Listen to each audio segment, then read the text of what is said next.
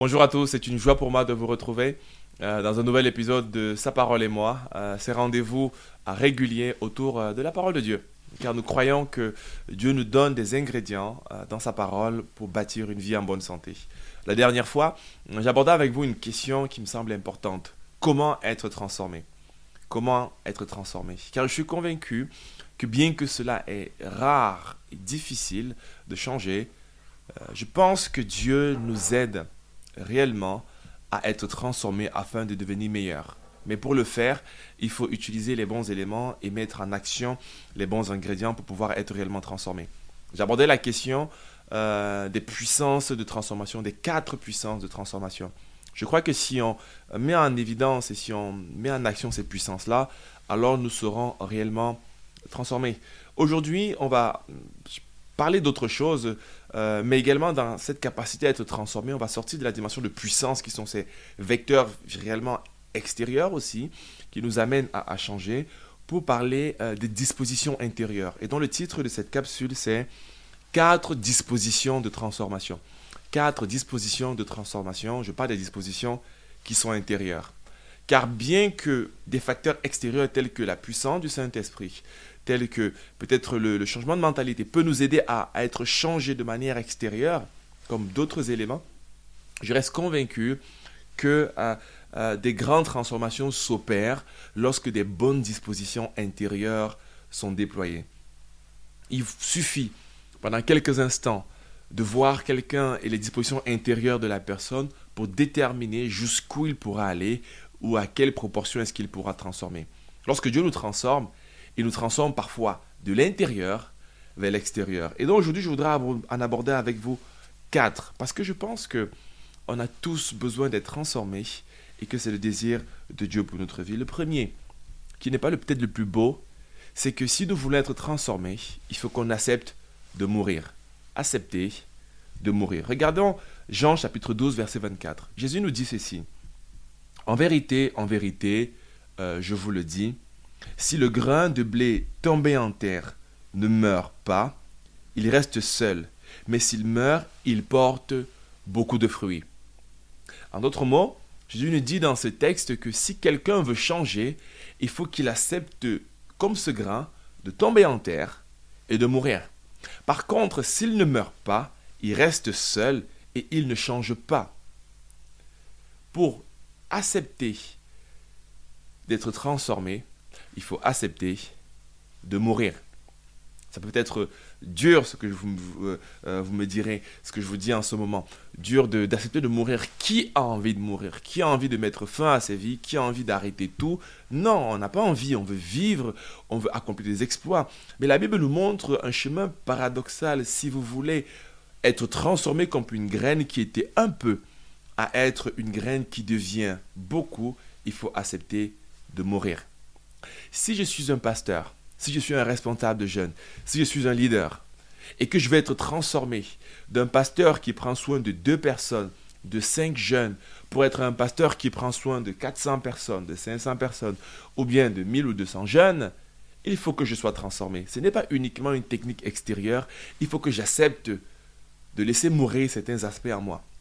Quand je regarde des gens qui font certaines choses avec une certaine dimension, aussi bien en termes de nombre, de volume, je me rends compte qu'il y a quelque chose qu'ils ont accepté de perdre pour recevoir et être transformé. Personne ne naît de la même manière. Euh, personne n'arrive au monde d'une certaine façon et voit des choses changer sans pour autant avoir changé. Moi, j'écoutais un pasteur il y a cela quelques temps dans une vidéo qui disait une chose qui était très frappante, mais très à propos, euh, en lien avec ce texte, euh, cette réflexion que je vous partage aujourd'hui. Il disait que si euh, mon église est différente d'une autre église, en termes d'impact, en termes de travail, si une église le fait de manière beaucoup plus importante, ce n'est pas à cause uniquement du contexte, ce n'est pas à cause uniquement des membres, c'est à cause du pasteur. Si je change, beaucoup de choses pourront changer. Et c'était frappant parce que les leaders influence beaucoup. John Maxwell, qui est un expert en leadership, a une phrase qui dit Tout s'élève et s'effondre sous le leadership. Et donc, si j'accepte de mourir, alors je serai capable de porter du fruit. Dans un couple, si on accepte de mourir et de perdre des acquis, de perdre des privilèges, de perdre même une certaine façon de faire, alors on est en train d'emprunter un chemin de transformation et même de multiplication. Moi, je me suis marié avec une femme, euh, avec une épouse que j'aime et que j'apprécie énormément, mais qui n'a pas grandi dans le même contexte que moi. Et lorsque je me suis marié, euh, je me suis rendu compte que les premières années, on avait une culture qui était différente, on avait des arrière-plans qui étaient différents. Je me rends compte des années plus tard que j'ai changé en acceptant de perdre certaines choses. Je n'ai pas renié mon identité, loin de là, mais j'ai été transformé en perdant et en recevant également d'elle. Lorsqu'on est agrippé à notre identité, agrippé à ce que nos habitudes, à nos choses d'avant, alors on n'est pas équipé pour changer. Accepter de mourir. Pas de mourir à n'importe quoi, de mourir à ce pourquoi Dieu vous appelle à mourir. Première disposition. Si je suis prêt à lâcher prise, à abandonner et à perdre certaines choses, alors j'ai les conditions nécessaires pour pouvoir expérimenter la transformation. Le deuxième ingrédient, c'est accepter de revivre. C'est important d'accepter de mourir de certaines habitudes, certaines habitudes, mais c'est également important d'accepter de revivre. Regardons Galates chapitre 5, verset 16. Galates chapitre 5, verset 16. L'apôtre Paul nous dit ceci. Voici donc ce que je dis. Marchez selon l'esprit et vous n'accomplirez pas les désirs de votre nature propre. Marchez selon l'esprit et vous n'accomplirez pas les désirs de votre nature propre. Paul nous dit, c'est possible de ne pas marcher selon ma nature propre. C'est possible de ne pas faire comme j'ai toujours fait durant les 20 dernières années. C'est possible de ne pas faire comme euh, ceux qui ont la même couleur de peau que moi font. Que c'est possible de ne pas faire comme ceux qui ont les mêmes études que moi font. C'est possible de faire différemment que comme tous les hommes ont l'habitude de faire. C'est possible de marcher différemment par rapport à ceux qui ont des études ou non pas d'études, ceux qui ont euh, des, des arrière-plans. C'est possible de sortir de ma nature propre. Non pas forcément que je la renie, que je ne l'apprécie pas, non, loin de là. Mais Paul nous dit que c'est possible de faire autre chose et de faire différemment. Et la Bible nous dit que Christ, de la même manière qu'il est mort à la croix, par la puissance du Saint-Esprit, peut revivre par la puissance du Saint-Esprit. La même puissance qui l'a conduit dans le tombeau est la même puissance qui l'a ramené jusqu'à la résurrection et une pleine et totale résurrection. Cela veut dire quoi? Cela veut dire que j'accepte de marcher selon l'Esprit. J'accepte de suivre ce que le Saint-Esprit me demande de faire.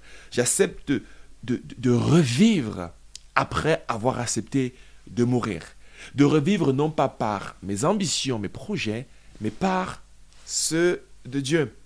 Ceux que me communique l'Esprit de Dieu. Beaucoup de personnes ne veulent plus revivre, ne veulent plus euh, euh, prendre des initiatives, entreprendre quelque chose. Pourquoi? Parce qu'on était déçu, parce qu'on a déjà essayé plusieurs fois et ça ne marche pas, parce qu'on n'y croit simplement plus. Alors que lorsque le Saint-Esprit impulse quelque chose en nous, il nous communique une vie, il nous met en mouvement, il crée ce qu'on appelle un momentum, ou, ce qu'on utilise souvent en physique comme étant l'effet ripple, quelque chose qui, qui tombe un point et, et se propulse dans d'autres euh, dimensions et dans d'autres points. C'est possible de revivre lorsqu'on écoute ce que Dieu nous dit et qu'on se met en mouvement. L'apôtre Paul, dans son histoire avec Dieu, va essayer des tentatives pour essayer de gagner le monde. Sa conversion, lorsqu'on l'étudie, elle est très intéressante.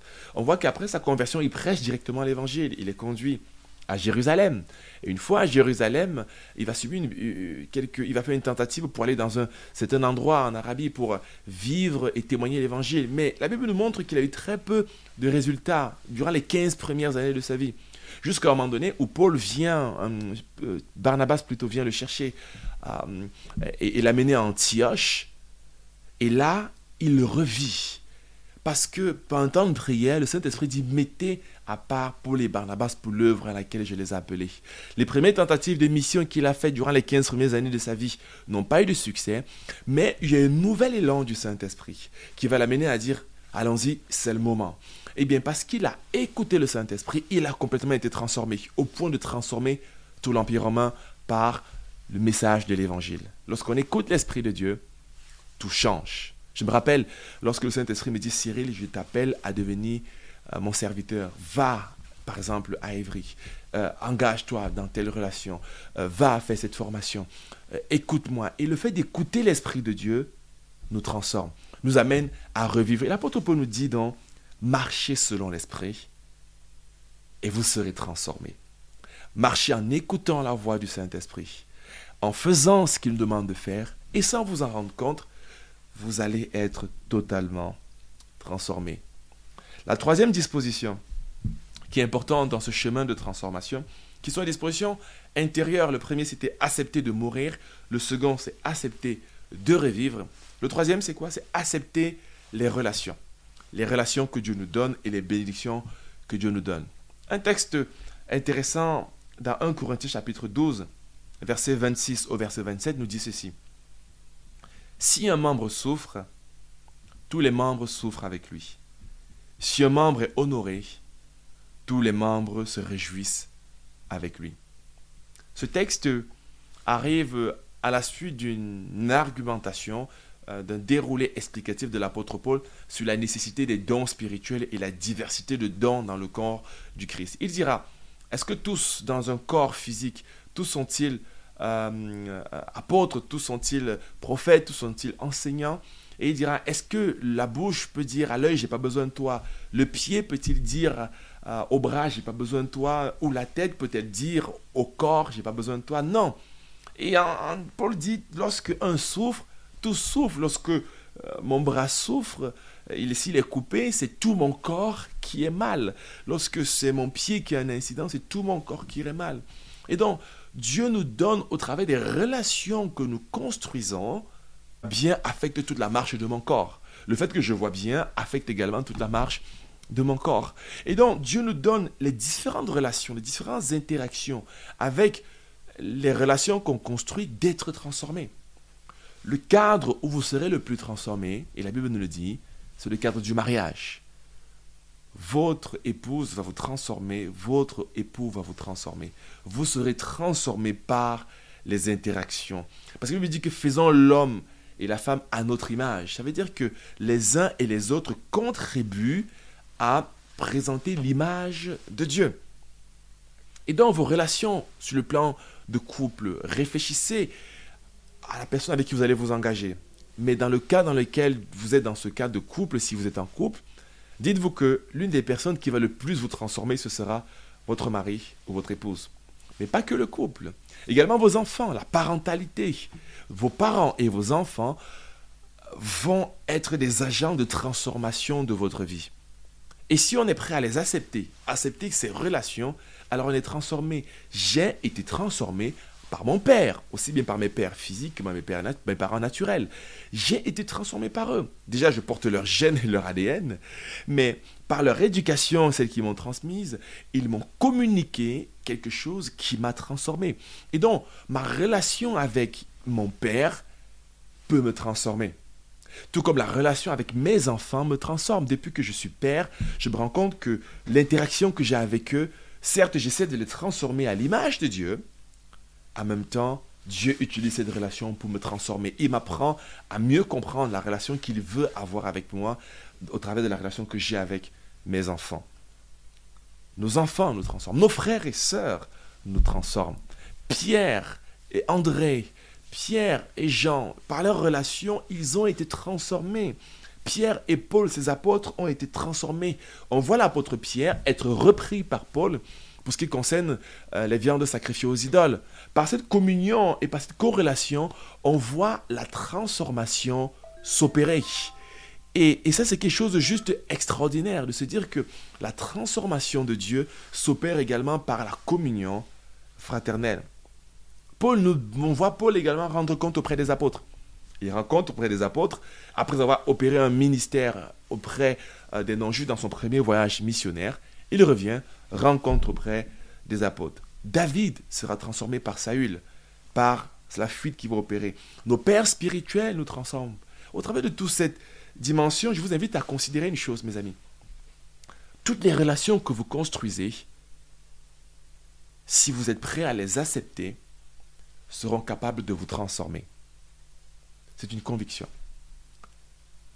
Et donc, toute chose, en effet, concourt au bien de ceux qui aiment Dieu. Alors, si on acceptait euh, nos, relations spirituelles proches, c'est celles dont j'ai fait mention, mais également les relations avec ceux qui forcément on n'est pas proche, nos collègues de travail, nos voisins, euh, euh, nos, nos, maîtres, nos managers, nos responsables. La Bible dit que toute chose concourt au bien de ceux qui aiment Dieu.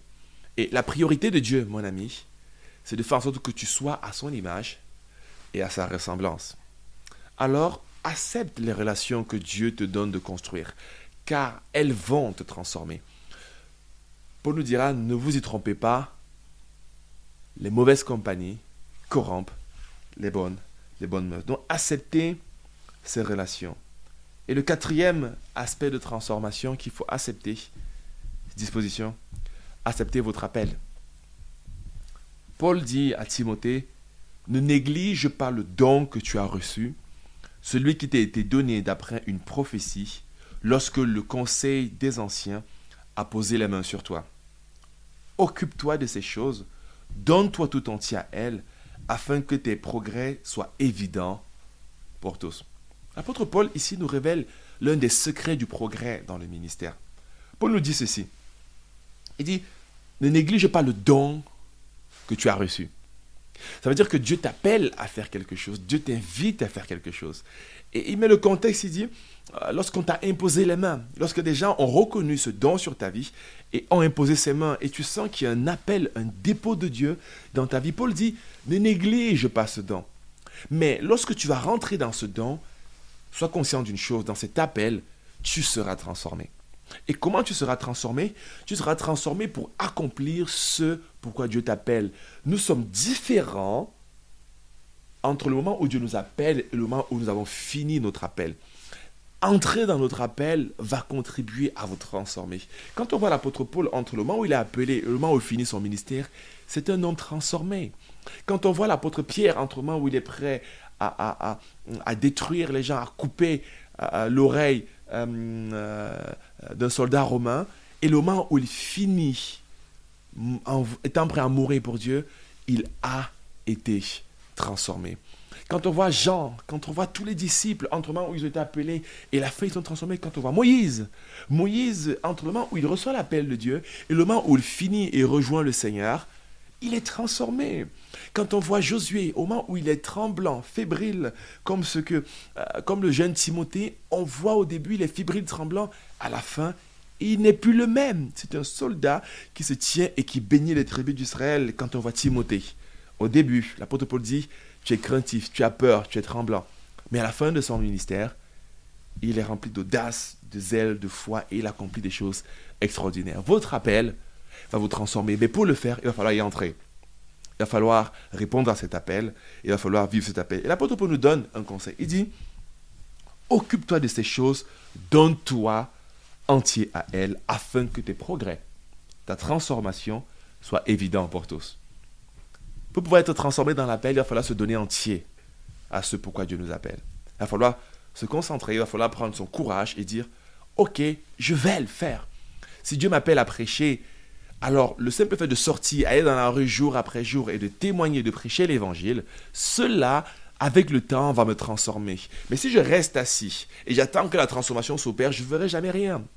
Si Dieu m'appelle, par exemple, à m'occuper de certains types de personnes et que je ne me lance jamais pour le faire, j'attends un espace, j'attends une plateforme qui m'est offerte pour le faire, alors je me trompe complètement euh, de mission. C'est lorsque je vais prendre mon courage à deux mains, oser faire ce que Dieu me demande de faire, oser rentrer dans cet appel, que la transformation prendra place. Mes amis, Dieu désire nous transformer. Et je pense que cette année 2023 peut être pour ta vie une transformation totale. Au point où, à la fin, au 31-12, tu dis Waouh, que de chemins ont été accomplis. Mais pour le faire, il faudrait simplement accepter ses dispositions intérieures. J'en ai cité quatre aujourd'hui. La première, c'est accepter de mourir. Le chrétien est comme Christ, il meurt à la croix et devient un disciple de Christ. Mais accepter de vivre et de revivre surtout. Parce que la finalité, ce n'est pas la mort, mais c'est la vie avec Dieu. Et accepter les relations que nous construisons dans cette nouvelle vie. Parce que ces relations vont nous amener, mes amis, à être radicalement transformés. Et enfin, acceptons d'entrer dans l'appel. Parce que quand on entre dans cet appel, nous vivons le miraculeux de Dieu. Il nous transforme de jour en jour et nos progrès deviennent évidents pour chacun. Ma prière pour toi, ma prière pour vous, c'est que vous soyez totalement transformés et que vous ressembliez à Christ, votre Dieu, votre Seigneur et surtout celui qui veut avant tout que vous soyez transformés. À très bientôt pour un nouvel épisode. On parlera des différentes personnalités et des tempéraments. Parce qu'il y a des choses qu'il faut changer, mais il y a des choses peut-être qui ne changeront pas et celles qui changeront. Alors, on verra ça dans, le prochain épisode.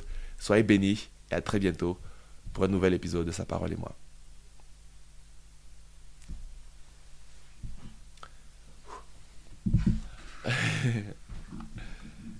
et donc.